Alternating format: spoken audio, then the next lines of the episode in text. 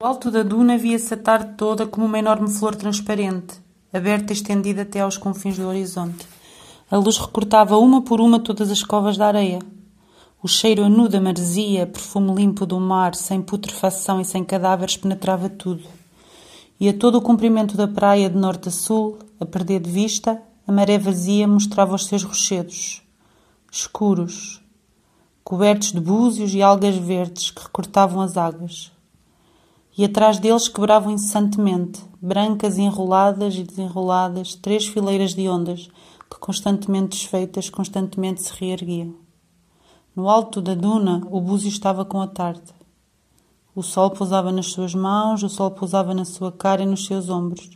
Ficou algum tempo calado, depois devagar começou a falar.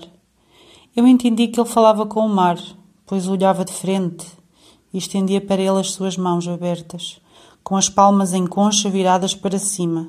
Era um longo discurso claro, irracional e nebuloso, que parecia, com a luz, recortar e desenhar todas as coisas. Não posso repetir as suas palavras, não as decorei. Isto passou-se há muitos anos.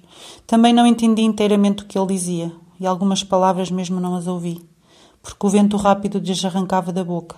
Mas lembro-me de que eram palavras moduladas como um canto, palavras quase visíveis, que ocupavam os espaços do ar com a sua forma, a sua densidade e o seu peso.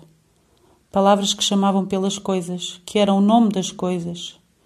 Palavras brilhantes como as escamas de um peixe, palavras grandes e desertas como as praias.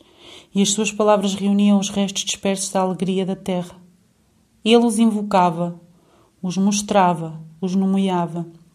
Vento, frescura das águas, oiro do sol silêncio e brilho das estrelas.